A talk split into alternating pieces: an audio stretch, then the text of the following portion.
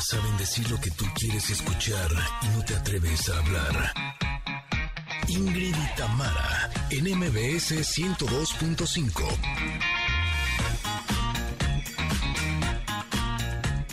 Connecters, Connecters. Otro lunes y ya es el último de enero, ahora sí. Ahora sí ya se puede acabar enero. Buen inicio de semana en la cual despedimos, sí, este mes, pero también vamos a estrenar otro día de mañana. Pero hoy tendremos una invitada de lujo, una mujer de la cual nos sentimos orgullosas porque ha puesto a México en un lugar estelar en el mundo de la gimnasia y es inspiración de miles de niñas, por supuesto. Hablo de la gimnasta Alexa Moreno, que nos viene a contar su historia singular y extraordinaria. Familia hermosa, ¿cómo están? Feliz lunes para todos ustedes. Oigan, uno de los grandes retos de madres y padres de familia es la crianza de nuestros hijos, para disipar varias dudas y encontrar soluciones, porque muchas veces nos equivocamos sin querer queriendo, ¿no? Como diría el chavo. Por eso tendremos la presencia de la pedagoga y experta en desarrollo humano, Alicia Rábago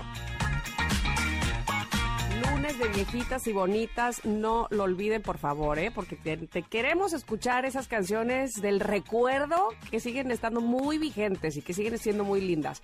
Y daremos un viaje por la década de los 80, época en la que no solo nosotros tuvimos nuestros ídolos infantiles y juveniles, también nuestros papás tenían sus favoritos. Y hoy recordaremos un éxito de un famoso cantante español. Y como todos los lunes, nuestro querido Paco Ánimas nos traerá los detalles del mundo deportivo, además de que tendremos carta del comentarot, regalos y una gran selección de canciones viejitas y bonitas. Así comenzamos este lunes aquí en Ingrid y Tamara en MBS. Ingrid y Tamara en MBS 102.5. Amigos, qué bueno que están con nosotros este lunes. Ya se termina enero. Yo sé, algunos, ah, la cuesta de enero, vaya que les cuesta. Este, yo honestamente todavía, o sea, pues es que cumplo a finales de enero, entonces como les decía el otro día, pues espero con mucha ilusión siempre hasta que sea como este mes.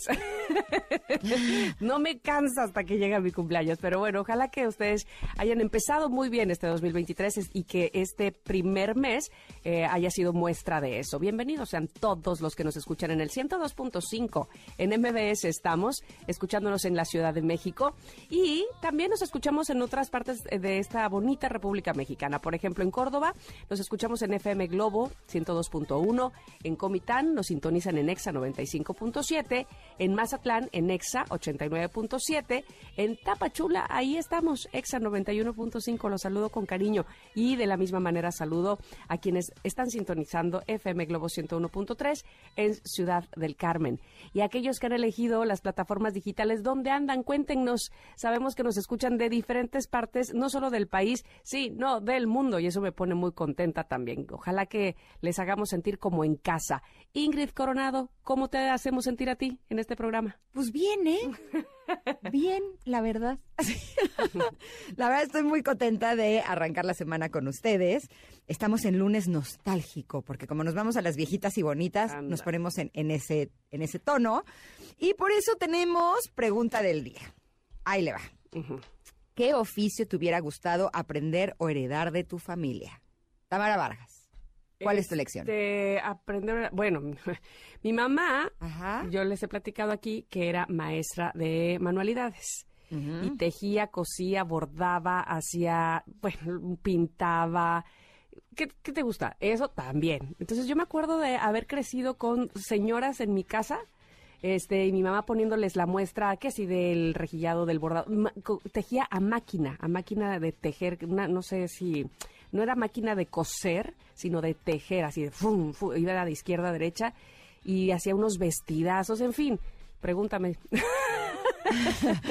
Yo sé tejer aguja, en, este, agujas, engancho, eh, sé hacer varias cosas, el rejillado también alguna vez hice dos vestidos para la escuela. ¿Cuál es el rejillado? Ese no lo había escuchado. Sacas el hilo, les, también así se llama, como eh, de hilo sacado, no sé qué. Sacas el hilo de la tela y al mismo tiempo vas metiendo el hilo de color y haces unos vestidos así de, uff, como, esa, era una, una este, técnica como española. En fin, mamá me enseñó a hacer muchas cosas, pero obviamente no tengo ni la mitad de la habilidad que tenía ella y evidentemente también era muy buena para eh, cocinar. Así es que eso, por ejemplo, hubiera estado padrísimo que me lo heredara mi mamá.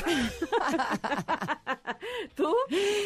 Em, ahorita que hablabas de bordado, una amiga. Ah, ya la hemos tenido aquí en este programa. Se llama eh, Tatiana Ortiz Monasterio, que Ah, tiene la sí, Fundación Plan B, en donde les enseña a las mujeres que están privadas de su libertad a bordar.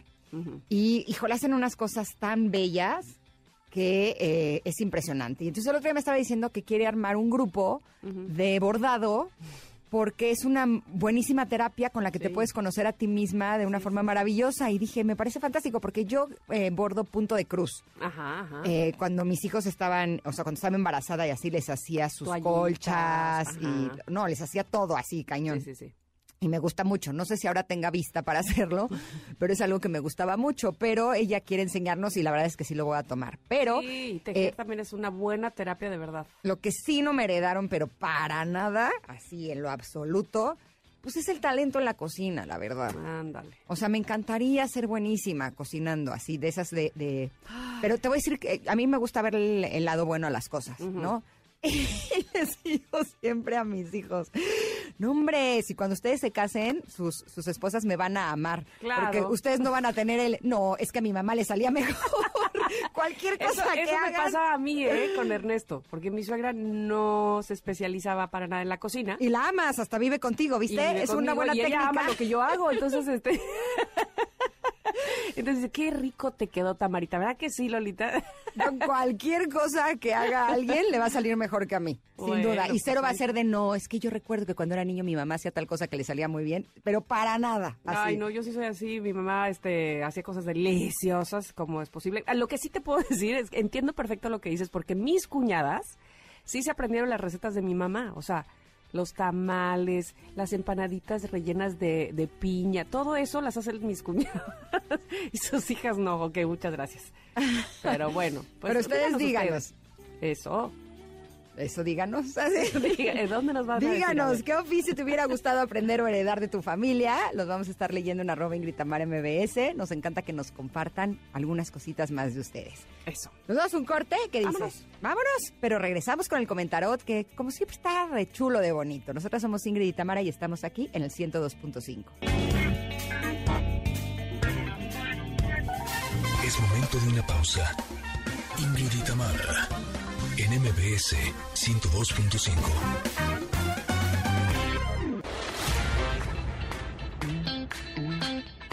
Ingrid y en MBS 102.5. Continuamos. Bienvenidos al comentarot del día de hoy, en donde, híjole, vamos, ahora sí ya nos estamos revelando muchísimo. Estamos- ahora sí, nos estamos t- tremendamente. La cosa cada vez se pone mejor. Ahí les va. El día de hoy elegí una infografía en donde eh, hablaremos de los seis hábitos que activan tu metabolismo de forma amorosa y que funcionan mil veces mejor que ponerte a dieta. Ahí les voy. Primero, tira la báscula. y no dejes que un número decida cómo debes sentirte. Listo. De verdad es que sí, porque además la báscula es bien tramposa. En, en aquellas épocas que ya les he compartido, en donde eh, me volvía un poco loca porque estaba obsesionada con mi peso, obsesionada con mi imagen corporal, cada que me subía a la báscula era una desilusión completa porque yo tenía la idea de que de lo que se trataba era de bajar de peso. Y entonces cuando subía de peso yo decía, pero es que estoy comiendo bien, estoy haciendo ejercicio, estoy haciendo todo lo que tengo que hacer, ¿cómo es posible que suba de peso? Y entonces eso me daba una angustia terrible. Y resulta que el músculo pesa más que la grasa. Entonces, si estaba haciendo ejercicio, nunca iba a bajar de peso, siempre iba a subir más. Ahora a mi edad lo que quiero es subir músculo y ya no es tan fácil como en esa época, pero cuando uno es todavía más joven, eh, se refleja muy fácilmente en la báscula y yo creo que ese es el punto en el que tenemos que entender que de lo que se trata es de que estemos sanos, que estemos saludables, que tengamos energía, que nos veamos eh, delgados, pero no el peso como tal. ¿A ti te ha pasado, Tam? Pues mira, no soy, no tengo báscula de entrada, pero sí tenía una gran desinformación, porque creo que venimos de esa época Ajá. donde solo considerábamos eso, los kilos, ¿no? Y no sabíamos de qué estaba compuesto el cuerpo. Como ahora tenemos más información sobre eso, eh, ahora estamos más enterados sobre la alimentación y, que, y efectivamente lo que decías, si el músculo pesa más, qué cantidad de agua tenemos y grasa y demás. Vamos, que, que antes era, pesabas este 80 gordo, pesabas 40 flaco y punto y se acabó, ¿no? Y no tenías una idea de nada. Entonces, no, yo no, no eh, digamos que no he tenido esa relación odio-amor con la báscula. Ok. Pero lo que sí me pasaba es eh, justo eso, yo quería subir de peso, ¿no? Todo el tiempo pensaba que, bueno, yo les he contado aquí, tenía yo, me acuerdo, 12 años, y yo lloraba con mi mamá y le decía, es que no entiendo por qué no, no subo de peso si como tanto, ¿no? O como tan bien. Y entonces mi mamá me decía, mira, cuando tengas 30 lo vas a agradecer. Y yo decía, úchale, pero faltan muchos años para agradecerlo. y evidentemente tenía que ver, insisto, con eh, información como cómo era mi metabolismo, este, y cómo sigue siendo de alguna manera mi, mi estructura, y a lo mejor, este, pues, no sé, por herencia, mis padres eran delgados también, entonces no entendía yo nada. Este, y efectivamente esto de tira la báscula, no dejes que un número decida cómo debes sentirte, pues sobre todo no dejes que la ignorancia en todo caso eh, te ataque y piensas que un número solo significa una cosa, ¿no? Sí, sí. O sea, pero de alguna manera sí era una lucha con la báscula para que suba. Sí, O sí, sea, sí. yo pa' que baje, Pues yo ¿no? no, no me subía a la báscula, pero sí, pues quería yo, eh, este, no sé, no, no parecer niña de 12 eternamente, piernas flaquitas, brazos flaquitos, todo flaquito, ¿no? Este, o sea, no, no, no veía yo números. Pues en te la salió báscula, muy pero- bien. Así, pero sí. porque la verdad yo ya no te veo los brazos nada flaquitos, flaquitos. No, porque bien pues, padres, ahora, bien bueno, de 2016 para acá que, que hubo esta conciencia en mí de el trabajo de ejercicio y todo eso, ahora, ah, oh, uh, pues ah, con base en la información es que he podido modificar eso, ¿no? Claro, por supuesto. Pero bueno, vamos al punto número dos. Órale. Decide perdonar a quien crees que te ofendió. Ándale, ¿qué tiene que ver eso? Se preguntaron ustedes con activar nuestro metabolismo. Dime tú. Pues sí pesa. Sí. La verdad, sí pesa. Y te voy a decir además que yo sí descubrí, de acuerdo a mi trabajo personal, una época en la que empecé a subir de peso sin control, en donde cada vez comía menos, en donde cada vez hacía más ejercicio y subía de peso y subía de peso y subía de peso. Y cuando fui a terapia, porque dije, ahora, o sea, fíjense, es de chiste, dije, si no voy a poder controlar mi peso, pues voy a ir a que me ayuden a manejar el que ya no soy delgada. Mm, Y entonces fui a una terapia, que fue lo mejor que pude hacer, porque ahí aprendí a como soltar mis emociones, a dejar ir, a perdonar, a perdonarme a mí y Eso. me di cuenta que muchas veces el sobrepeso, ese era mi caso, era como si fuera una coraza que me estaba haciendo mi cuerpo para no permitir que me volvieran a lastimar, porque tenía la idea de que se habían portado mal conmigo.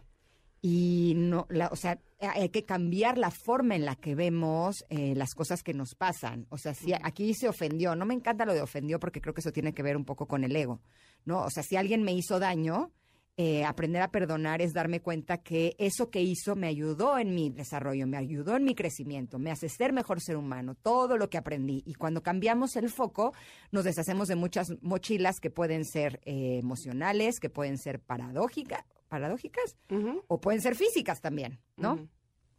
Sí, es verdad. Fíjate que ahí decide perdonar a quien crees que te hizo algo, pues que, que no era lo correcto. Este, enseguida lo ubiqué en mí misma, ¿eh? este, con este discurso que ya les he dicho varias veces de, sí, este, aceptas lo que dice el otro, también perdonas lo que dice el otro, pero cuando aceptas lo que dices tú y cuando perdonas lo que te hiciste tú, te dejas o me dejo muy de lado, me dejaba muy de lado, como, "Ay, no, no, no, no, eso no importa, ¿no? Lo que importa es el otro dijo, la otra dijo, eh, eso no. Ahora, pues que lo veo con eh, diferente espejo, diferentes perspe- perspectiva, creo que sí, este, pesa mucho el, porque finalmente contigo vives, ¿no? Este, el estar a solas contigo y no llevarte bien, o darte cuenta que hmm, ahí surgió todo, pues claro, ¿no? Con este, con esa falta de aceptación y qué sé yo. Así es que sí, decidir perdonar a quien crees que te ofendió y más si ese alguien eres tú. Exacto, de preferencia, ¿no? Ajá, exacto. Muy bien, vamos al punto número tres. Date permiso de decir no sin sentirte culpable a lo que no vibra con tu corazón. Mm. Ah, caray, ¿y eso cómo afecta el metabolismo? Bueno, pues es muy fácil, porque eh, lo que vibra, todo vibra. Si uno empieza a trabajar en tener una mayor alta vibración, como nos ha enseñado en este programa nuestro querido Fer Broca, se va a ver reflejado en nuestra salud y se va a ver reflejado en nuestro metabolismo. A veces el estar eh, en situaciones que son violentas, de alguna manera podrían estar provocando esto de lo que hablaba hace eh, unos minutos de armar una coraza que puede ser eh, de, de sobrepeso, ¿no? Pero también eh, creo que conforme vamos fluyendo más con la vida y nos vamos amando más a cada uno de nosotros mismos, el metabolismo se empieza a activar. Realmente hay, hay un impacto directo entre nuestras emociones, nuestros pensamientos, nuestra vibra con eh, la forma en la que funciona nuestro organismo. Y bueno, el metabolismo es, es una parte fundamental de ello. Y luego, eh, darte permiso de decir no sin sentirte culpable tendrá que ver también, evidentemente, con eh, no tener que quedar bien con alguien más, ¿no? Sí, Respetarte eh, a ti y tus decisiones y lo que quieres de fondo. Y entonces, cuando, cuando no sucede así, cuando es lo contrario, cuando quedaste bien con alguien, cuando eh, no tuviste el valor de decir que no porque qué fueran a decir, o porque lo que fuera a pasar, o porque fueras a causar algún conflicto, eh, al final de cuentas puede eh, entristecerte, hacerte ir para abajo, sentirte culpable y eso este, hace que tu máquina va más despacio, ¿no? O sea, no, es lo- no, no, no te sientes activa de la misma manera que cuando te sientes, uff, confiada, para arriba, motivada y demás. Así es que sí, respetar lo que tú dices, ya sea sí o no, pero que sea de fondo eh, algo que sale de ti, seguramente hará que tu metabolismo funcione de mejor manera. Exacto, vamos al que sigue. Eh, aprende a verte en el espejo con respeto y compasión. No, pues suena fácil, ¿no? Pero uno siempre ve lo negativo. ¿A poco no? Es como si uno se enfocara solo en eso. Me ha pasado que de pronto me sale un barrito en la cara y estoy enfocada en el barrito y no me pongo a pensar que todo lo de demás de la cara está bien. Como porque me estoy fijando solamente en ese pequeño puntito que es el que está mal, ¿no? Y, y lo mismo nos puede pasar con el cuerpo, con el pelo, con, eh, con cualquier cosa. Y finalmente el que nos volvamos... eh, o sea, más bien el que tengamos como esa percepción de nosotros mismos en el que creemos que tenemos que ser perfectos visualmente y nos, no nos estemos dando cuenta que ya somos perfectos así como somos con eh, las cosas que nos gustan y con las que no, pues finalmente siento que eso atora todo el mecanismo maravilloso que somos eh, y de esa manera pues nuestro metabolismo puede causar como eh, pues, tener como algún, algún problema. Fíjate que lo, lo veo ahora y que he estado eh, leyendo y estudiando más sobre la adolescencia, porque ahí pareciera ser que surge todo este asunto de me siento que soy el centro de atracción o el centro del mundo y que todo el mundo está hablando de mí, ¿no? Cuando eres adolescente suele pasar, que no cuando eres niño, ¿no? Cuando eres niño, eh, traes un raspón, traes este, una coleta arriba o trabajo, ¿qué más da la vida? O sea, tú estás en otra cosa, tu foco no está en, uy, me van a decir que traigo un raspón, uy, ¿no? Como Gigi que le gusta su diente roto. eh, como mi hija, ajá, que le gusta su diente roto, que este y que tiene una seguridad en sí misma porque está muy enfocada en gustarse así, ¿no? A sí misma. Y entonces Gigi, que ya está, por ejemplo, en la, en la preadolescencia, si es porque la- las chicas que van a decir y entonces este mis amigas, y, entonces ahí se, estás como en el, en el creyendo que eres el centro y el foco y que todos van a hablar de tu grano. Ajá. Y, y evidentemente no, entonces habrá que, que una vez que se pase por ahí, creo yo, hay, hay, hay gente que no hemos terminado de pasar por la adolescencia, me queda, me queda muy claro, eh, darnos cuenta que al final lo que importa es, eh, pues, que somos así como somos, pues, y que somos eh, personas imperfectas, que no necesitamos, a eso es lo que iba, eh, tener la perfección según quién, ¿no? Este, según lo que dice quién, ni qué revista, ni qué círculo de personas, ni quién nada. Y volver en todo caso a esa seguridad que nos da el que, bueno, estoy sano, me siento contento con lo que soy, o no me siento contento con lo que soy, pero yo, por, no porque alguien más eh, vino a decirme que no cumplo con ciertas cosas, ¿no? Pero además en nuestra imperfección está la perfección, justamente. También, ¿no? Y, y tendremos que aprender a eh, pues vivir eh, sabiendo esto. Y los últimos dos puntos, eh, porque ahora sí ya se nos hizo un poco tarde, son aprender a decir con amor las cosas que te incomodan y dejar de dar explicaciones o justificar lo que haces o dejas de hacer. Esta información es de María Montemayor de Energía Nutritiva. Ella es una experta justo en todos los temas que tienen que ver con el metabolismo y el peso corporal y cómo las emociones tienen un impacto tan grande en, en, en esta área de nuestra vida. Así es que lo vamos a publicar en nuestras redes sociales como siempre, que son arroba Ingrid Tamara MBS, por si ustedes quieren compartirlo con alguien más. Este fue el comentario del día de hoy. Nos vamos a ir un corte, pero volvemos. Tenemos todavía mucho más para ti aquí en Ingrid y Tamara. Regresamos.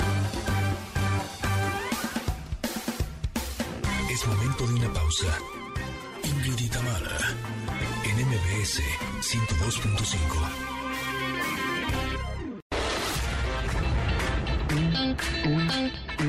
Ingrid en MBS 102.5. Continuamos.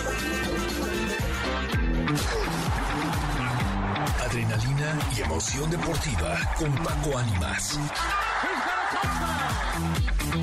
Tenemos deportes el día de hoy porque es lunes y entonces tenemos que estar bien enterados de lo que sucedió el fin de semana y además porque estamos a la vuelta de la esquina del Super Bowl y seguramente de eso y más nos hablará nuestro querido Paco Ánimas. ¿Cómo estás, Paquito?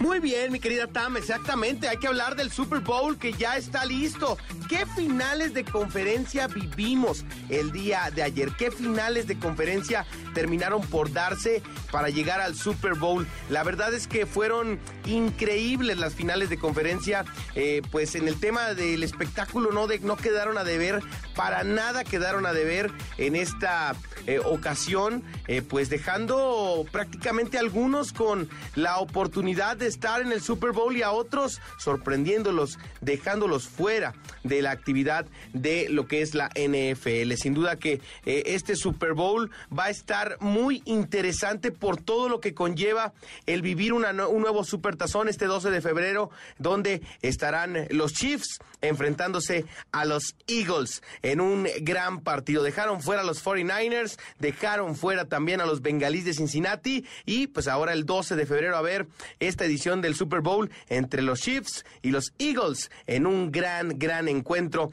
entre Filadelfia y el equipo de Kansas City. Así que hay que estar al pendiente a quién le apuestan. A mí me fallaron los dos, ¿eh? Yo dije 49ers Bengalís y terminé por quedar como payaso ante esta situación. Por otra parte, eh, dentro de la actividad de lo que es el fútbol eh, internacional y nacional, se jugó la jornada 4 en el fútbol mexicano con partidos que arrancaron con un 2 a 1 a favor de Monterrey en la cancha de Puebla.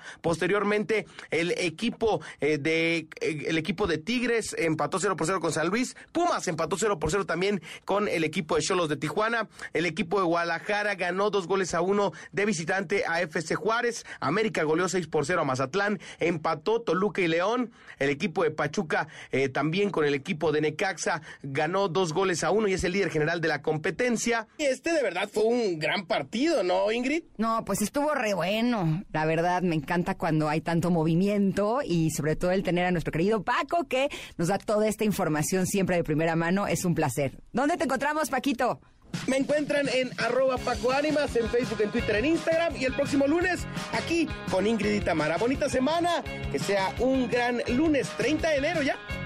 Perfecto, arroba Paco Ánimas. Eh, nos escuchamos el próximo lunes, pero nos vamos a ir un corte y volvemos. Nosotros somos Ingrid y Tamara y estamos aquí en el 102.5. Bye, bye, bye. Es momento de una pausa. Ingrid y Tamara, en MBS 102.5.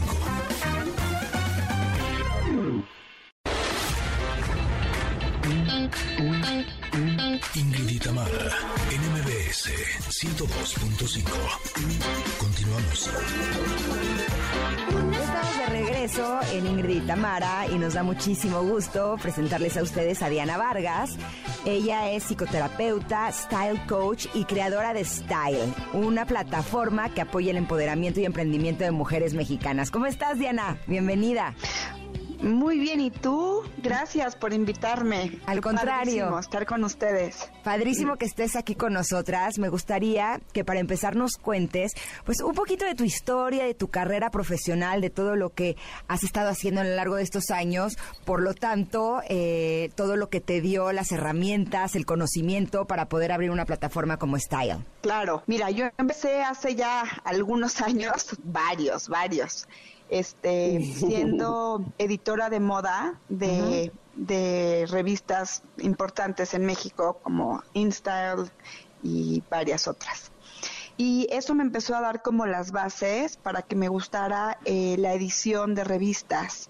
evidentemente la moda y el estilo, especialmente el estilo, porque creo que la moda es pasajera, pero el estilo sí realmente es algo que nace desde nuestro interior y habla mucho más de quién somos. Y entonces a partir de, de ser esta editora de moda y, amante de, de hacer que las mujeres realmente estén favorecidas en su, en su look, este, eh, creé una, una, eh, un programa de cursos en donde hablaba de la autoestima y de cómo, regreso a esto, ¿no? Favorecer el cuerpo de la mujer. Y me aventé así muchísimos años dando cursos, nunca paré, siempre un grupo de mujeres, me refería a otro, a otro y a otro, eh, ahí me di cuenta que realmente las mujeres eh, además de muchas otras cosas, pero sí tenemos esta necesidad de ser vistas, principalmente por nosotras mismas, ¿no? Y, y, la, y la ropa y el estilo y los accesorios son una gran excusa para voltearnos a ver y sacar la mejor versión de nosotras mismas. Después, eh, unos años antes de pandemia, yo ya era coach y, me decidí eh, enfocarme también en la psicología clínica a raíz de una enfermedad que tuve yo después de tener a una bebé. este, ya la tuve grande entonces me vino un trastorno de ansiedad clínico este por un desbalance hormonal y, me dediqué a especializarme en esto. Me convertí especialista en codependencia, ansiedad y trastornos de la autoestima y entonces como que todo empezó a tomar un sentido bien profundo y bien poderoso en mi vida, ¿no? Este se acumulaban muchas experiencias laborales y creé pues relaciones súper íntimas con muchísimas mujeres a través de mi historia laboral. Empecé a dar psicoterapia, este, y como no paro, soy una persona que todo el tiempo me gusta estar creando, eh, me, me di a la tarea de crear esta plataforma que se llama Style con tres Y, style.com con tres Y, y lo que hice fue eh, tratar de empoderar a las mujeres emprendedoras mexicanas para que puedan aquí, en esta plataforma creativa, eh, poderosa, em, y, y, que eh, donde pudieran dar a conocer sus productos, sus servicios, sus áreas de experiencia más allá de un marketplace, ¿no? Un marketplace como Amazon, etcétera, etcétera, pues se vende y punto. Aquí lo que hacemos es dar a conocer estos servicios, productos y áreas de experiencia y expertas, los damos a conocer en espacios creativos, en espacios donde tenemos, por ejemplo, artículos editoriales, donde más de 21 expertas escriben y hacen videos de temas que van desde estilo, belleza, salud, nutrición, casa, decoración, comida, trabajo, experiencias culturales, este, viajes, restaurantes, niños, mamás y eh, escriben de temas súper interesantes con recomendaciones este, bien poderosas y útiles, este, entonces se convierte en una comunidad, en una plataforma en donde no nada más compras y vendes, pero también aprendes. Entonces, pues ese es el esfuerzo del día de hoy también, ¿no? En el que pues más mujeres emprendedoras puedan dar a conocer este lo que venden o su área de experiencia si son psicólogas, nutriólogas, arquitectas, etcétera, y darse a conocer en esta plataforma y en nuestro Instagram, que es arroba Perdón que te interrumpí, Diana. Me, me, te escucho y pienso, eh, Diana, a través de su experiencia, ha conocido mujeres que han pasado por ciertas circunstancias que evidentemente necesitan ayuda y ella misma ha pasado por también otras circunstancias donde ha necesitado esa ayuda. Y pudiera haber, pudieras haber tenido de dos sopas o decir, ah, órale, qué chido, yo ya tuve mi, mi este, quien me salvó o quien me ayudó o quien me guió o yo misma este, a través de mis cursos y qué padre, ¿no? Ojalá las demás lo encuentren. O la otra opción, que es lo que tú hiciste, lo cual me parece muy valioso, que es eh, realmente... Eh, tener empatía por todas estas mujeres y hacer esta plataforma donde podamos eh, no solo expresarnos, sino evidentemente tener un beneficio también al tener un producto que ofrecer, pero además enriquecernos con lo que nos da otra mujer. Eh, me parece valiosísimo lo que haces con tu plataforma. ¿Cómo le hacemos si queremos estar dentro de esta comunidad de la cual nos platicas? Pues nada, nada más buscar este en nuestro Instagram, nos pueden escribir directo en mensaje este en arroba style con tres Y MX o me pueden escribir eh, a mi mail que es diana arroba style con tres Y eh, punto com y ahí les contestamos directamente este, para dar quien quiera escribir, quien quiera aportar y quien quiera subir sus productos o servicios o si es alguna experta en algo de los temas que mencioné anteriormente. Estoy actualmente en tu página, en Style con triple Y, eh, veo que tienes tienda eh, donde vendes productos desde aromaterapia, eh, incluso productos para salud sexual, cosas que tienen que ver con ropa y ejercicio. hay, hay como, como un catálogo realmente amplio, pero también hay servicios en caso de que quieran algún tipo de tratamiento. pero estoy viendo que también tienen em, artículos en donde comparten algunas ideas o algunas em, o sea, son como publicaciones, como si fueran de revista. Por ejemplo, me encontré una que es una relación de amor, odio con el ejercicio o el alcohol me está robando mis mejores años. Realmente es una plataforma muy, muy completa. ¿Qué más podemos encontrar en, esta plataforma para que todos nuestros connectors y nuestras connectors eh, quieran entrar? Pues digo, para empezar, el, el, eh, como la gama de productos que tenemos, que no no van a encontrar lo que ya ven en un centro comercial, ¿no? O sea, sino los productos productos más especializados de estas emprendedoras mexicanas que pueden ir desde una miel orgánica, ¿no? Como como este y como tú decías, ¿no? Hasta ropa eh, para eh, por ejemplo, para los días íntimos de la mujer o para eh, mujeres que están lactando, o sea, ropa bien especializada y cosas así como súper interesantes, este, vajillas hechas de barro, este, este, de estudios eh, eh, muy especializados que hacen, la verdad, cosas increíbles. Y además de productos, pues también expertas. Por ejemplo, tenemos expertas desde diseñadoras de imagen hasta nutriólogas, hasta psicólogas, este, hasta especializadas en comunicación. Entonces, si estás buscando, hay veces que pues te recomiendan a alguien, pero no sabes. Aquí te metes a la plataforma y puedes conocer este en los perfiles de las diferentes expertas, puedes conocer eh, no sé, alguna eh, especialista en niños, alguna especialista en eh, dietas cetogénicas, este, o sea, es como, como en lugar de perder el tiempo en, ¿no? En de repente en las redes, en ver nada más 300 bailes, podemos meternos a plataformas que sí nos dejen cosas como eh, pues, de aprendizaje y de encontrar cosas nuevas que además apoyen a las emprendedoras mexicanas. Acuérdate que bueno, les comparto, ¿no? O sea, el emprendedurismo mexicano en mujeres está creciendo impresionantemente. Hay datos este, en donde... Eh, gracias a que la mamá luchona se puso a vender, sacó adelante a una familia en pandemia, por ejemplo, ¿no? hay cuántas mujeres solteras o mamás solteras que son las que proveen en sus casas y en sus familias este el 100%. Eh, entonces, pues esa es la idea, que hagamos una comunidad y, y, que puedan este, poner sus productos en un lugar que sea padre, creativo, que valga la pena, ¿no? Que sea un escaparate de lujo para su producto, en donde se puedan sentir que su producto no nada más es uno mal en, más en, en algún marketplace, ¿no? Qué, qué bonito lo que, lo que mencionas. Efectivamente es esta ayuda, esta, este realmente sentido de comunidad. Y me surge una pregunta más, Diana. Eh, ¿Será que si yo probablemente ahora mismo no tengo algo que ofrecer, ¿puede entrar también a la comunidad o eso no se puede?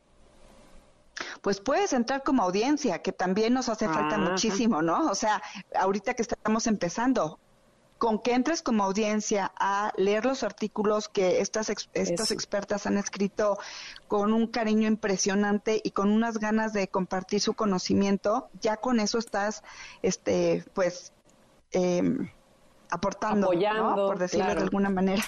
Claro, sobre todo porque hay productos para niños, productos para mamá, hay experiencias, incluso viajes, eh, hay, hay un poquito de todo y es una plataforma que la verdad el diseño en el que está hecho está sumamente atractivo y está fácil de encontrar todo lo que, lo que en todo caso estarías buscando.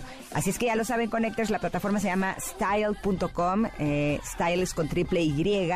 Y Diana, te agradecemos enormemente que hayas compartido sobre esta plataforma con nosotros. Ay, no, a ustedes les agradezco muchísimo este espacio y bueno, pues ahí los esperamos y las esperamos. Muchas gracias. Ahí estaremos, Diana. Gracias. Bye, gracias. Bye.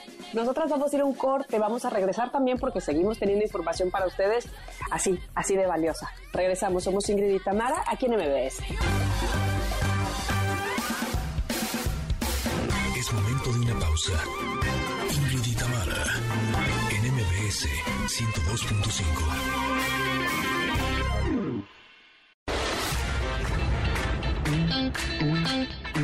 Ingrid y Tamara, NMBS 102.5.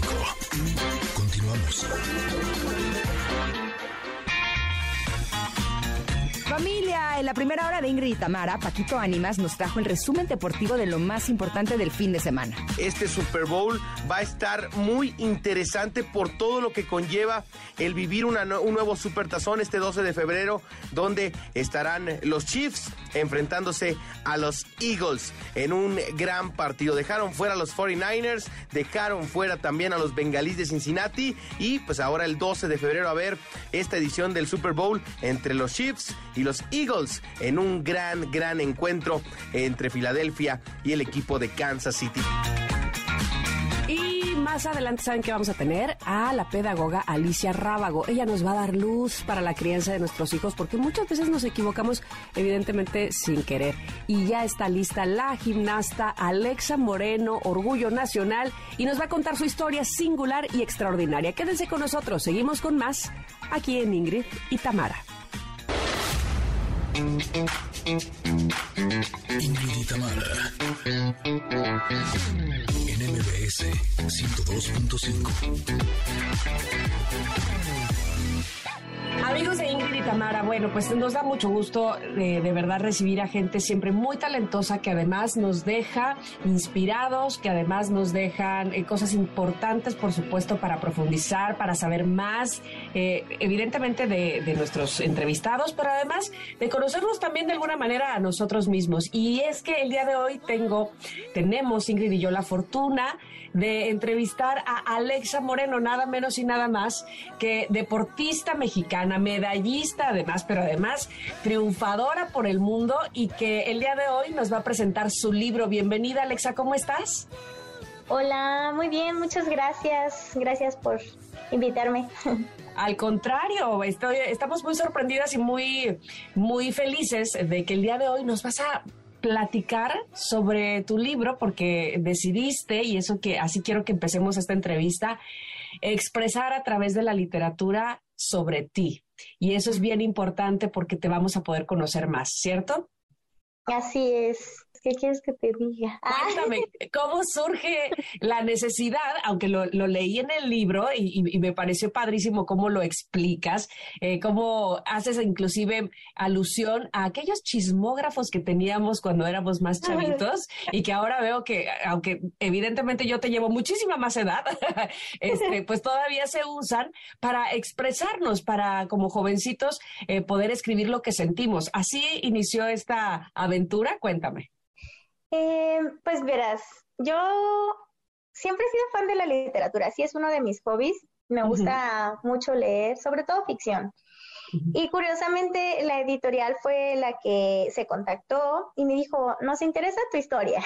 Eso. ¿Me interesaría un libro? Y dije yo, mmm, pues no estaría mal. Siempre quise escribir un libro, yo pensé que iba a ser una novela, pero pues pues está bien, puedo aprovechar. Y ya que me dijeron que podía meter mano en lo que yo quisiera, en todo.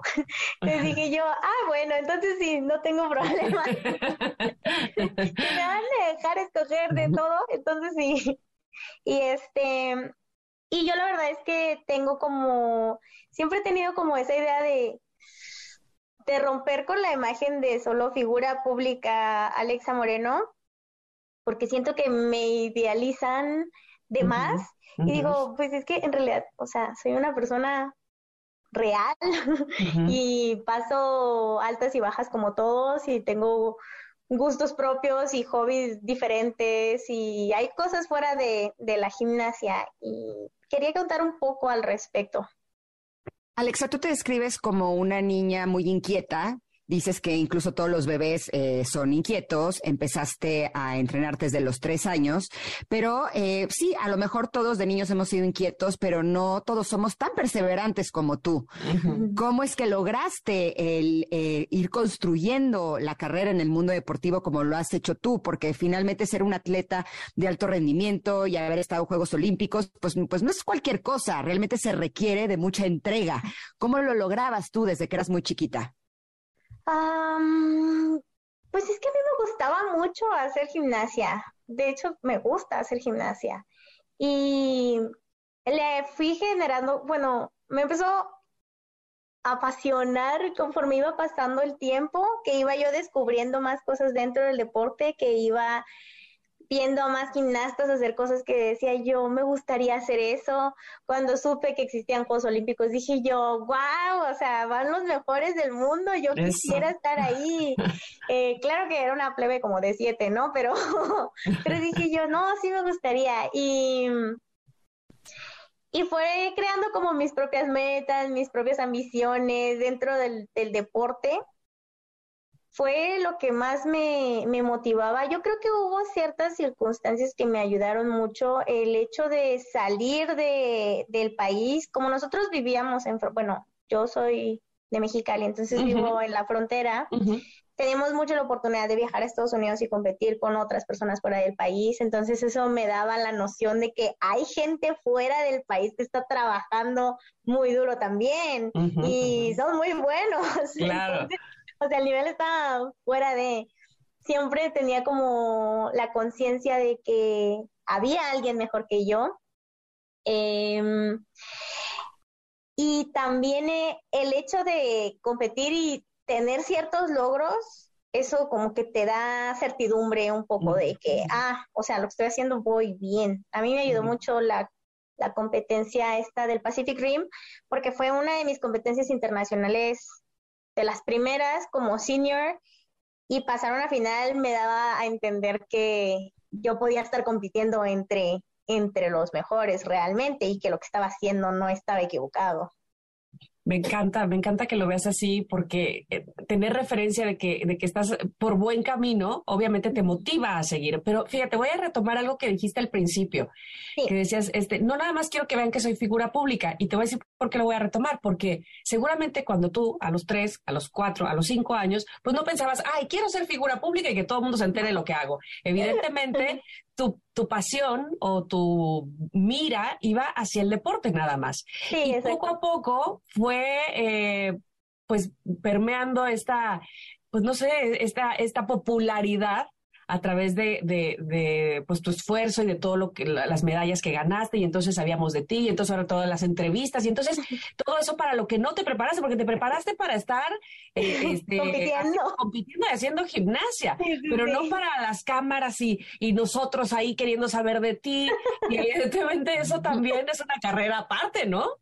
Sí, la verdad ha sido muy difícil, ha sido complicado para mí desde pues todo empezó después de Río y fue uh, de golpe, fue así como, a ver, o sea, yo llevo haciendo esto años y he competido internacionalmente desde como el 2010, porque hasta ahorita se, se les ocurrió decir, a ver, ¿qué, qué? queremos saber quién eres, ¿sabes? Fue muy raro para mí. Y, y yo usualmente soy bastante introvertida, me cuesta mucho abrirme a las, a las personas que no conozco. Entonces, es algo que he tenido que aprender a manejar. Las, Mis primeras entrevistas yo creo que todas decían, sí, no, no. bien. okay. tienes que dejar de hacer eso. Y yo, ¿por qué? ¿Por qué? Oye, Alexa, eh, estoy viendo que tienes 28 años pero en el 2019 fuiste reconocida con el Premio Nacional del Deporte, con la Medalla Mérito Deportivo de la Cámara de Diputados, pero también reconocida como una de las 100 mujeres más poderosas de México por la revista Forbes. Eh, hay muchísimos deportistas en nuestro país eh, en diferentes disciplinas, pero ¿tú en qué crees que radica tu poder, por lo cual eh, fuiste reconocida como una de las 100 mujeres más poderosas de este país? Perdón, no tengo idea. Muy válido. O sea, ¿no sabes por qué fuiste reconocida? Yo hago lo que hago, dice. No, es algo que yo no he llegado a comprender del todo, porque pues sí, yo me esfuerzo y hago las cosas dentro de mi ámbito y, y solo actúo según, según mis principios y mis valores. Mm. Entonces, como ser reconocido por algo, o sea, por vivir tu vida. Claro, como eres. No estoy entendiendo. De hecho, tengo un primo que siempre me da mucha carrilla porque llega y, oh, una de las mejores mujeres poderosas. Oye, Pero no sientes que eres diferente no estás orgullosa de haber logrado lo que no, no muchas mujeres, eh, muchas niñas han podido lograr, porque finalmente eh, no tenemos muchas mexicanas eh, que sean gimnastas artísticas. Es una disciplina en la que no estamos acostumbrados a ver buenos representantes de nuestro país. Claro que estoy orgullosa, o sea, no es como que diga, no, no he logrado absolutamente nada, solo siento que pudiera hacer más Mm. Mm, y como siempre sueño muy en grande, como digo yo, mm, o sea, todavía no, todavía falta algo, sí, todavía algo más se puede hacer. Seguramente sí, lo estás haciendo sin duda alguna. Y ahora con el libro me parece que es muy motivador, muy inspirador. Y voy a regresar justo al libro para que nos digas tus lectores, ¿qué van a encontrar ahí o, qué te gustaría que eh, dejar en ellos una vez que termine la última página? Bueno, yo lo que quería con este libro, mm, metimos como actividades para que fuera interactivo, porque yo soy personalmente coleccionista de libros, me encanta. Y si son libros muy bonitos, pues mejor. Eso. pero es porque es un, es un hobby mío no todas las personas lo hacen y yo sé que muchos pues leen el libro y o se lo dan a alguien más o lo regalan o lo que sea. Entonces, y ya, o sea, lo leyeron y ya pasa. Y habrá lecturas que, que queden y habrá lecturas que pues fueron del momento. Y yo quería que ellos conservaran algo de mi libro y qué mejor manera que relacionarte con lo que está escrito y tú mismo hacer un autoanálisis o una introspección que, pues al escribir es como como un diario, ¿sabes? Escribes algo y luego regresas, o sea, ya muchos años después vuelves a leerlo y es cautivante. A mí me ha pasado. Entonces yo creo que es algo que puede permitir que regresen y digan, sigo teniendo las mismas metas, sigo teniendo las mismas ideas. También muchas veces necesitaba yo que alguien me preguntara, ¿a dónde vas? o ¿qué has, ¿qué has logrado hasta ahora y qué te hace falta hacer? O ¿qué es lo que te gusta realmente? Y solo que te pregunten hace que entonces empieces a, pensar en ello y puedas trazar un camino de, de a dónde quieres ir es una gran herramienta, escribir todos los días, no solamente para, para, escribir un libro, sino escribir para ti, para darte cuenta de muchas cosas que no te darías cuenta si no, eh, si no lo escribieras, ¿no? Hasta de que estás harto, este, en dónde estás atrapado, hasta quién te cae mal. De veras, a veces no, no, lo tienes ni siquiera tan consciente, pero dime algo, porque em, hace unos años recuerdo que uno de mis niños quería ser futbolista profesional. Y yo le dije, ok, yo te apoyo, pero también vas a estudiar una carrera. Y me decía, ¿pero por qué? Si yo voy a ser futbolista profesional, no, no tengo que estudiar una carrera. Y yo estoy viendo que tú recientemente acabas de terminar la carrera de arquitectura. ¿Por qué es importante, independientemente del éxito que puedas tener como atleta, el que eh, las, las personas, los chavos, los niños también se enfoquen en sus estudios? Bueno, lo que pasa es que mis papás eran como tú. ¿Qué? eso, eso me da tranquilidad, así. claro. Yo nunca, yo nunca pensé como realmente dedicarme a la gimnasia y vivir de ello. Jamás. Nunca me pasó por la cabeza. Pero tampoco me veía haciendo gimnasia a los 22. o sea, yo dije ya a los 18 y bye. y bueno, pues no, ¿verdad? No pasó. Pero mis papás siempre me dijeron, nosotros te apoyamos, haz lo que quieras, pero vas a estudiar y vas a tener una carrera, porque la carrera deportiva se acaba muy pronto y, no, o sea, tienes que tener un respaldo de qué es lo que vas a hacer con tu vida después, después de que termines como gimnasta y que vayas a decir, ah, bueno, tengo esta otra opción, tengo más opciones para seguir adelante. Entonces, es algo que les agradezco mucho, porque yo sé que no necesito depender solamente del deporte, que aparte yo no me gusta como siempre estar dentro del mismo ambiente, me mm. gusta cambiar. Diversificar, ajá. Sí, sí, sí, luego como que se cicla uno y te empadas, entonces pues arquitectura no tiene nada que ver con gimnasia. y este, como que tener algo diferente en, a lo que me pueda dedicar también, pues es algo que me da mucha tranquilidad. Oye, y entonces viene el caso de esto que estoy pensando preguntarte, porque un día entonces se acabará la gimnasia, entre comillas, es decir, prácticamente, pero habrá quedado en ti. ¿Qué crees que es, que, qué valores te ha dejado la gimnasia o qué crees que, te, que es lo mejor que te ha dejado la gimnasia a ti como persona? Pues un montón de cosas. Ah. la gimnasia es prácticamente, o sea, es una gran parte de mi vida sin ello no, ah, no habría tenido muchas oportunidades de hacer muchas cosas.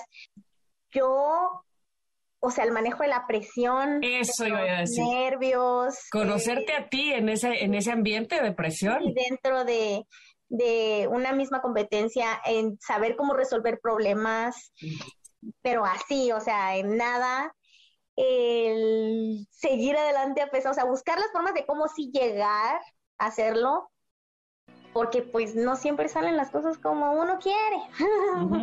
Eh, es algo que pues, te toca vivirlo todo el tiempo desde pequeño. Ya lo creo que sí, y eres un ejemplo de eso. De verdad que ha sido un gusto platicar contigo, conocer tu simpatía, este, tu autenticidad, tu risa, y, efectivamente, como bien decías, eres una niña, una mujer eh, como cualquier otra, pero que además de todo, eh, las circunstancias de vida la han llevado a, a tener pues digamos, una, una vida extraordinaria y eso ha sido de verdad un ejemplo para todos los que te hemos visto crecer, no solo en el deporte, sino ahora mismo que lo podemos hacer a través de tu libro. Tu libro está ya disponible, ¿verdad? Este, ¿Podemos encontrarlo en las librerías? Así es, ya está disponible en todas las librerías, en los formatos físico, audiolibro, ebook y también en las plataformas digitales. Perfecto, además la portada está preciosa. Preciosa. No, está increíble. Te felicito, Alexa, porque no solamente ahora eres una arquitecta, atleta, sino también escritora. Vas con todo, ¿eh? Estás bien, bien chavita. Seguramente tendrás una vida muy, muy linda que te estará esperando. Te mando un abrazo enorme y gracias por estar con nosotras. Felicidades. Gracias, saludos. Felicidades. Vamos un corte, pero volvemos. Tenemos todavía mucho más para ti aquí en Ingrid y Tamara. Regresamos. Es momento de una pausa. Ingrid y Tamara en MBS 102.5.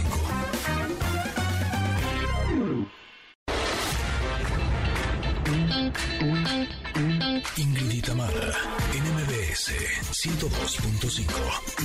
Continuamos. La verdad, conectes, vamos a confesar.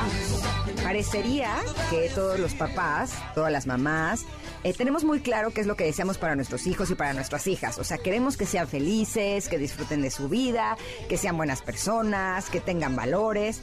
pero muchas veces no nos damos cuenta que a lo mejor sin querer queriendo estamos haciendo algunas cosas que, aunque tengamos buenas intenciones, no son lo más adecuado para ellos. Lo bueno es que ya tenemos guías como Sin Querer Queriendo de Alicia Rábago, que nos va a dar luz en esta área. ¿Cómo estás, Alicia? Bienvenida. Uy, muchas gracias, contenta. Gracias por la invitación, por el espacio. Saludos allá. Tamara, ¿dónde estás? Ay, Saludos muchas aquí gracias, contigo. Alicia. Qué bueno que estás con nosotras.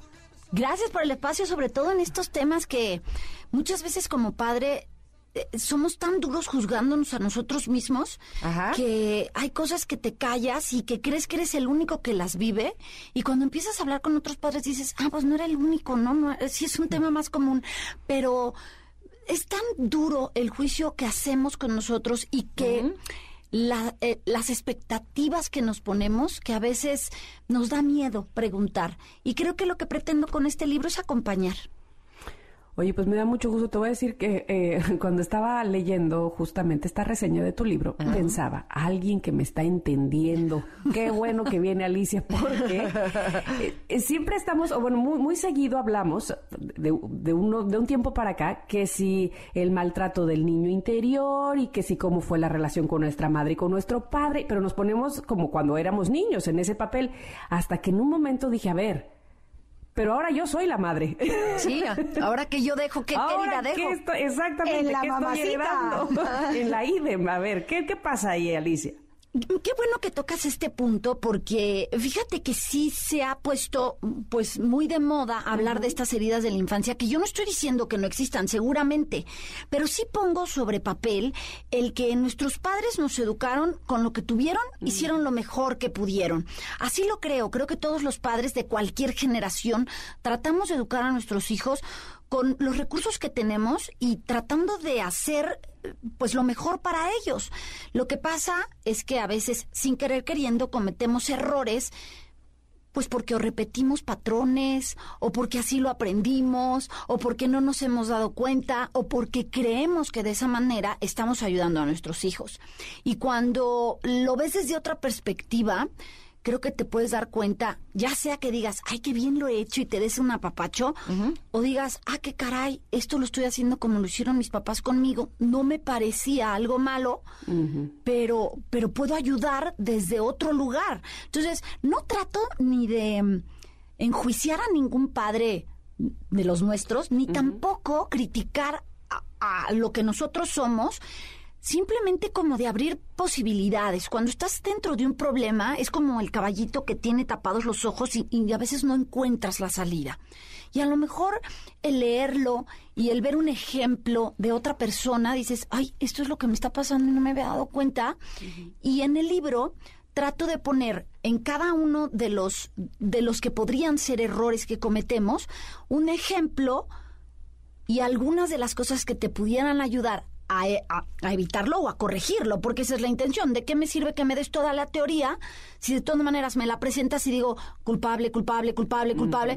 Y no, es hagamos esto a ver si funciona, ¿no? A final de cuentas, pues todos somos, todos somos diferentes y, y lo que le puede funcionar a uno de tus hijos puede que al otro, ¿no? Por supuesto que sí. Y tú eres eh, pedagoga egresada con mención honorífica de la Universidad Panamericana en la Ciudad de México. Y si me pusiera a leer todo tu currículum, se nos acabaría la entrevista. Entonces me- lo voy a evitar. Pero dime, según tu experiencia, ¿cuáles son justo estos errores, los más comunes que cometemos los padres con nuestros hijos? Voy a tomar el primero, eh, que sería el que, bueno, no hay un orden, ¿eh? Aclaro, no es que estén en un orden y sea uno más importante que el otro. Simplemente eh, creo que nos hemos dado cuenta que es muy común escuchar hoy padres que dicen, ay, estos niños están tremendos, ay, estos niños no respetan ninguna autoridad, estos niños están muy mal creados. Creo que uno de los más comunes es que como padres hemos cedido el control a los hijos. Y mm, y sin querer queriendo lo hacemos porque quieres tener una mejor comunicación, porque no quieres caer en el autoritarismo que cayeron tus padres, que porque lo digo yo y Ajá. aquí lo mando yo, porque quieres cambiar esa forma de educar y a lo mejor el equilibrio es muy difícil de lograr y, y al no querer el autoritarismo te vas al permisivismo total, que pues también mm, al no ser un término medio genera otros problemas. Entonces, ese es el primer error que yo suelo hablar, porque creo que a, tra- a- a través de él se caen en muchos otros, como por ejemplo la sobreprotección, ¿no? Que sería otro del que, del que comúnmente hablamos. Oye, eh, eh, y así escuchándote eh, es muy interesante porque me pongo a reflexionar eh, cómo mediar. E- Evidentemente, pues la sociedad ha evolucionado. Los problemas, eh, o la problemática que existe hoy en día eh, no es la misma que tenían nuestros padres cuando nosotros éramos niños. Probablemente en aquel momento era, no veas tanta televisión, ¿no? Ahora hay otro mundo de cosas tecnológicas que están eh, en juego, digámoslo así, ¿no? Sí. Este, vamos, que las cosas han evolucionado, que las cosas no son iguales. Y entonces vivimos, por lo menos esta generación de padres, que es eh, la que yo me encuentro, en, en el asunto de, sí, no, no caer en, eh, en estas restricciones totalitarias y absolutistas y yo tengo la razón porque soy tu padre y como bien decías, eh, al mismo tiempo pues no hacer como que eh, es, es tan laxa nuestra eh, nuestros permisos o, o nuestras opiniones y no querer pasarnos al otro bando de somos eh, cuatachos en lugar de ser padres e hijos, ¿no? Claro, y fíjate que ahí tocas otro de los errores que, bueno, creo que uno o dos por ahí se, se meten, en, en donde hoy me encuentro con padres muy confundidos. Fíjate, todo lo que tú dijiste, ¿no? La variable de la tecnología, más no caer en repetir errores, o sea, todo esto nos lleva a encontrar a padres con muchísima información que a veces la gente dice, es que información es poder. Y yo digo, híjole, no, a veces hay tanta información que lo único que hace es confundirnos. Conocimiento es poder. ¿Para qué uso esa información que tengo? Sí me ayuda. Pero solo tener información que no sé qué hacer con ella, a veces hasta me confunde. Yo siempre les digo, me encuentro a veces grupos de Facebook en donde la mamá pone, oigan, estoy confundida, he leído que la leche hace mal. ¿Le doy o no le doy? Y entonces empieza una, dale leche de soya, dale leche de almendra. No, no le des leche, dale leche de vaca. Pregúntale a tu pediatra. Estos son, no son grupos para no sé, 2.500 comentarios que cuando los lees dices, acabé más confundida de cómo empecé. Entonces, esta es una de las cosas que nos puede pasar. Tanta información que no sabemos dónde acomodar nos trae a padres muy confundidos. Y luego lo de la tecnología, pues es que también hemos permitido que la tecnología nos maneje. En lugar de que esté a nuestro servicio, nosotros estamos a su servicio. Entonces, hoy también te topas con mamás que dicen, ¿y ya cargaste tu dispositivo? Porque si no, ya ves, luego te aburres. Y digo yo, si al chico no le ha interesado cargarlo, y tú te estás preocupando por Claro. ya tenemos dos problemas. Ni siquiera le has dado la responsabilidad de que algo que lo entretiene a él sea él responsable. Entonces, si te fijas, todos van como en una cadenita, es- en unos eslabones, unos con otros. Y muchas veces vas tan rápido en la vida, eh, la, la hora en que se levantan, las clases de la tarde, todo lo que tienes que hacer tú, porque ese es otro punto, ¿no? El querer ser súper papás. ¿No? Es, pero soy orgánico, pero hago ejercicio, pero estudio maestrías, pero trabajo, pero además te visto con tu disfraz, pero es que además es- asisto a todas las juntas, pero es que todo este O sea, espiándome todo el tiempo. Alicia, espérate. Pero ya ves, fíjate, tú dices espiándome. Y yo, y yo creo que la gente que nos está escuchando dice, sí, sí, sí me adapto, sí pasa, acabo agotada. Y, y al mismo tiempo me ac- acabo agotada y digo, y me pregunto, ¿lo estoy haciendo bien? ¿Estoy por buen camino? Perdón que te interrumpa, es que le voy a aumentar una cosita. Es que eh, y en lo personal eh, aumento el- la frasecita esta de es que no me quiero perder nada, ¿no? Porque si no, ya se pasa el tiempo y entonces me lo perdí. Sí, pues ojalá. Mira, yo te O yo no quiero que crezcan con los mismos traumas que yo. Así. Ah, o quiero, fíjense, yo les voy a dar estas que a mucha gente le van a sonar. Quiero darle lo que yo no tuve, pero cuando preguntas qué es lo que no tuviste, ahí es donde viene una confusión. ¿Y por qué no le voy a dar todo si para eso trabajo? Uf. Entonces, aquí vienen, eh, o sea, las líneas entre una cosa y otra, entre qué es lo que le vas a dar que tú no tuviste y qué es que le quieres dar porque tú trabajas. Y generalmente, cuando ya los haces pensar, muchas veces queda en, en esta parte material. Entonces digo yo, hay otra parte en el libro en donde hablo de educar desde nuestros faltantes. Es ese punto en donde yo no le voy a dar chícharos a mi hija porque no los soporto y a mí me los hacían comer y si no me los acababa me servían otro plato. Y entonces en tu casa no hay chícharos nunca. Y ella no los probó, no los conoce nunca jamás, porque como tú los odias, tú estás educando desde ese faltante. Y tú no sabes si a lo mejor le das chícharos a tu hija y es su verdura favorita. Pero tú ya vienes con estas ideas. Y estoy poniendo un ejemplo, pues banal, unos chícharos. Pero muchas cosas, ¿no? La voy a llevar a, a hacer ballet porque yo quise ser bailarina. Y a lo mejor ella quiere hacer karate y nunca la acerqué a esa oportunidad porque pues por mi mente no pasó. Hablo de una canasta básica que, que creo que esta es como la columna vertebral porque creo que los padres siempre, siempre nos preguntamos, ¿lo estaré haciendo bien? ¿No me estoy equivocando? Y digo, recetas no hay, es muy difícil. Es más, todavía también digo, si hubiera un manual diríamos, está en otro idioma o me daría flojera leerlo. Pero creo que esta canasta básica que tocó sí toca puntos importantes que tenemos que tener para por lo menos decir, voy por un camino correcto. Ahora, si hablamos de canasta básica, eh, a lo mejor eh, tener presente que no es la cantidad, sino la calidad podría ayudarnos, porque justo en esto que hablabas de que a veces queremos compensar ciertas cosas, eh, a lo mejor habría, valdría la pena que midiéramos eso, ¿no? Porque por ejemplo, yo sí quiero dedicarle mucho tiempo a mis hijos y estar muy presente, porque siento que eso es algo que me faltó a mí. Y me doy cuenta que cuando estoy exhausta es cuando estoy dando de más, cuando estoy dedicando demasiado tiempo y me estoy quitando tiempo a mí para dormir o para descansar o para hacer lo que me gusta o para leer o para simplemente no hacer nada.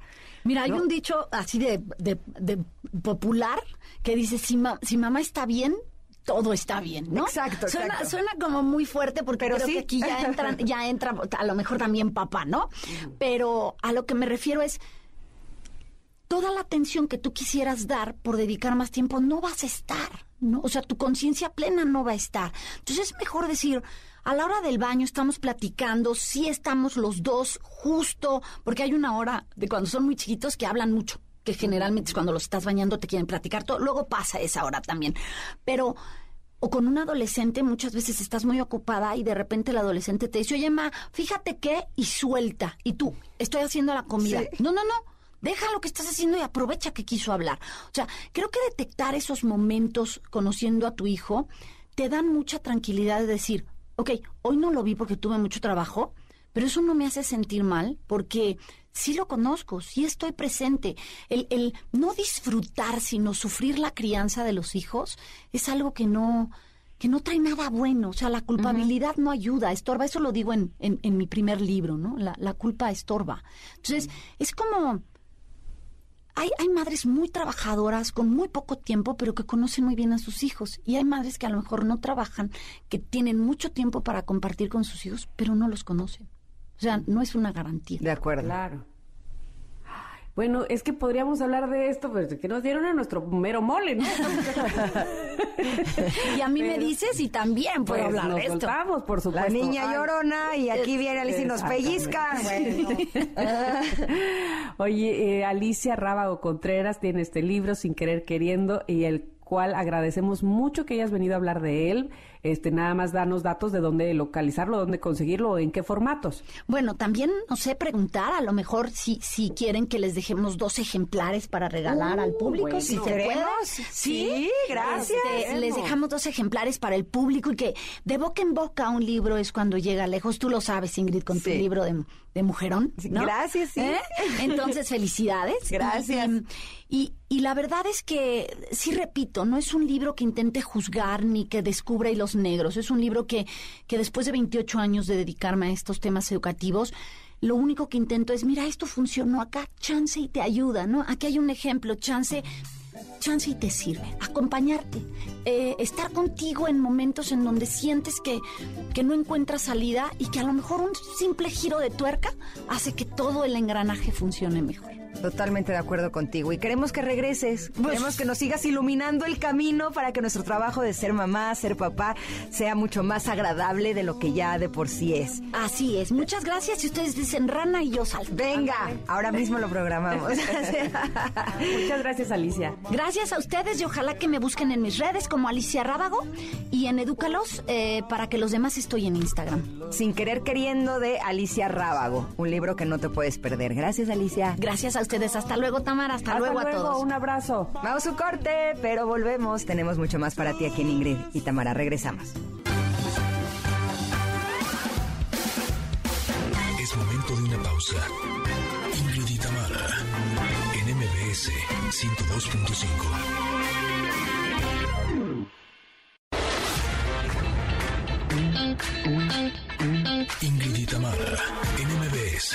102.5. Continuamos. Ingrid Tamara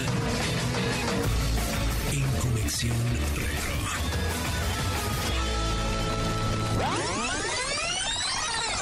Esta canción que estamos escuchando y a quien estamos dedicando esta conexión retro es una canción de José Luis Perales.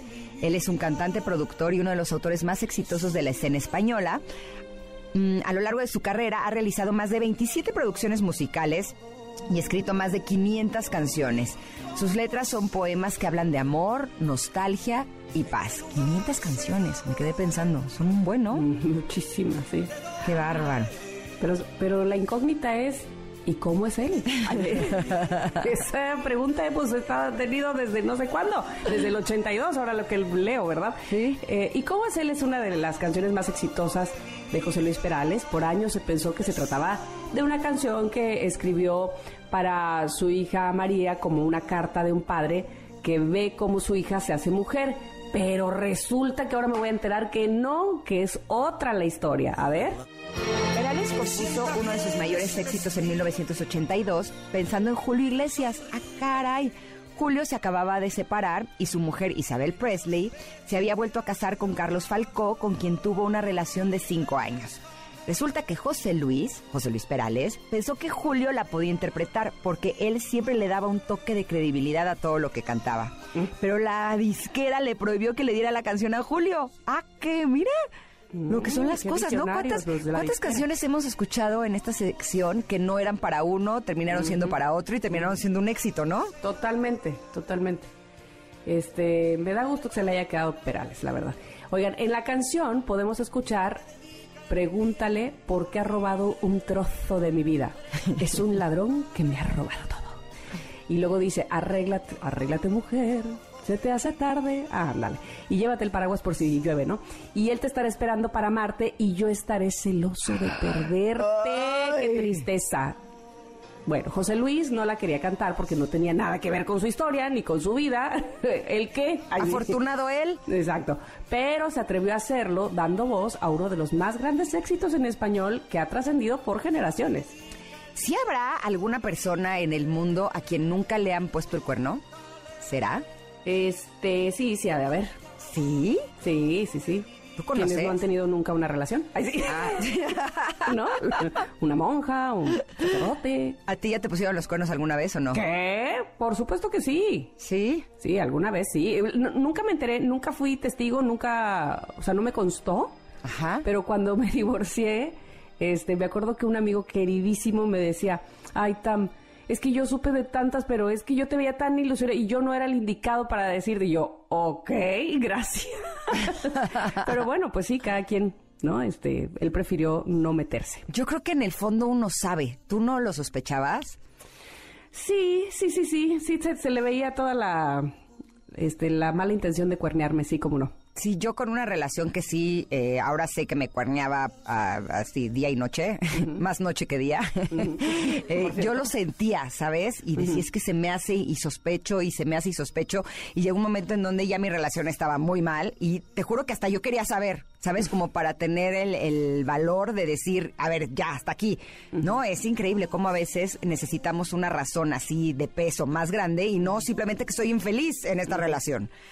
Y eh, de- total, terminamos y cuando me separé, o sea, te juro que ya era de broma, porque toda la gente llegaba y me decía, no hombre, pues qué bueno, hasta que por fin, no hombre, pues es que se portaba pésimo, no hombre. Y yo dije, ¿es en serio? O sea, Oye, pero fíjate que estoy, eh, ahora estoy cayendo en cuenta esta, rela- esta relación, bueno, eh, esta canción, Ajá. cuando dice, arréglate mujer, no tengas miedo, este, y llévate paraguas por si llueve, ¿no? Este, él te estará esperando para amarte y yo estaré loco de perderte. O sea, en realidad es como, órale va, que te vaya bien con tu otro, ¿no? Pues sí, pues es que, o sea, en cierto modo, pues sí. ¿no? O sea, si no quieres estar conmigo, pues bueno, bye. Arréglate, ponte chula. Pues sí, sé que- feliz. Que no note que O lloraste. sea, sé feliz, nada más sé sincero, o sé sincera conmigo, ¿no? Esa, esa canción también me recuerda a una de Alejandro Sanz de... Ay, ¿cómo se va? Este, una donde él le llama por teléfono y, e- y ella... Ay, ¿cómo va esa canción? Por vida de Dios, que me encanta. Y entonces escucha una voz de un hombre. Y entonces dice, oh, bueno, pues que también le dice que no note que lloraste y vete con él y yo aquí te estaré esperando también para vernos y abrazarnos como si nada hubiera pasado, chale. Chale, ya nos volvió a doler. ¿Qué onda, Sans? Y luego Sans que se revuelca cantando, hombre. Eh, sí, pero a mí me gusta que las canciones a veces sí nos ayudan como a explorar esos lugares en donde a lo mejor ya creíamos que lo habíamos superado, pero escuchamos una canción y decimos, ay, como que, que- que no me había dado cuenta que sí me había dolido, ¿no? es increíble. Pero bueno, esta canción eh, salió en Mi soledad y yo. 1982. Gracias, este, Janine. Gracias, esa es. Ajá, Mi soledad y yo. Mi soledad y yo. Sí, Ajá, exacto. Es buena, es buena. Pero bueno, volviendo a esta canción de José Luis Perales en 1982, ¿qué más pasó en este año? Bueno, el 24 de marzo en México se produce el incendio que destruye la Cineteca Nacional, dejando una pérdida cultural inmesurable. Chale. creo. Oye, el 30 de abril del 82 nace el grupo musical integrado por Ben Ibarra, Sasha Sokol, Alex Bauer, Diego Schwenning, Mariana Garza y Paulina Rubio. Ay, yo siempre dije que quería estar en Timbiriche, pero ahorita que veo la- eh, el año, estaba muy pequeña. Bueno, No había manera, ni echándole ganas. el 12 de mayo, en el santuario de Fátima, en Portugal, se perpetra un atentado fallido contra el Papa Juan Pablo II. Ah, mira, fue en 1982. Y el 13 de junio, Ajá. en España, comienza la Copa Mundial de Fútbol de 1982, en la que Italia obtuvo su tercer título como campeón. Y el 17 de agosto, en Alemania, comienza a comercializarse el Compact Disc, o sea, el CD. ¿Qué tal? 8 de octubre, ¿qué pasaba en el 82? El 8 de octubre, pues en Broadway se inaugura el musical Cats, que se presentó de manera ininterrumpida durante 18 años. ¿Qué tal? Y el 13 de octubre, también de este año, el diplomático mexicano Alfonso García Robles recibe el Premio Nobel de la Paz. Oh, el 21 de octubre en Suecia, Gabriel García Márquez es declarado ganador del Premio Nobel de Literatura. Y el 30 de noviembre, Michael Jackson presenta Thriller, el álbum más vendido en la historia de la música. Oh. Importantes cosas sucedieron en 1982. Un año importante, ¿eh? Mm. Y bueno, y de ahí todos acá cantábamos ¿Y cómo es él? ¿No? Pero fíjate, entonces por lo visto cantábamos, ¿y cómo es él? Thriller, Sí, de todo, de todo. había. Y Timbiriche, o sea, ¿no? Que bueno, teníamos de Exacto, todo. exacto, exacto. Ah, y Cats también, ¿no? Este... ¿Cómo iba la de Cats? te? Espérame.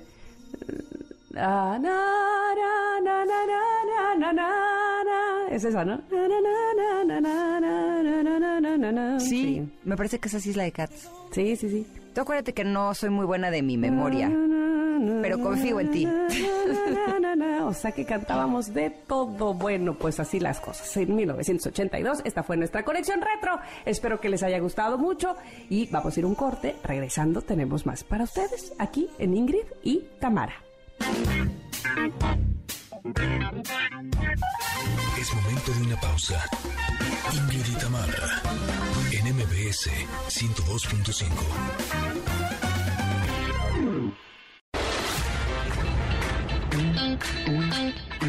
Ingrid Tamara, en MBS 102.5. Continuamos. Connectors, fue un gusto que estuvieran este lunes con nosotras. La verdad es que pasamos un, un momento realmente mágico. Me encantó porque tuvimos un poquito de todo y eso fue sensacional. Pero ya nos tenemos que ir. Así Ah. que, bueno, bye. Bueno, pero mañana aquí estamos, ¿eh? Por favor, ojalá que ustedes también con nosotras. Aquí tenemos eh, nuestro punto de encuentro, por favor, en el 102.5 MBS a las 10 o donde quiera que ustedes nos escuchen. Estamos pendientes, por supuesto, de entregarles la mejor información. Les mando un beso. Gracias, Ingrid. Gracias, Tam. Me encantó compartir este momento contigo y también con ustedes, Connectors. Pero se quedan con Pontón, que les tiene un gran programa de estilo de vida digital. Bueno, bye. Bye, bye. Ingrid y Tamara te esperan en la siguiente emisión. MBS 102.5.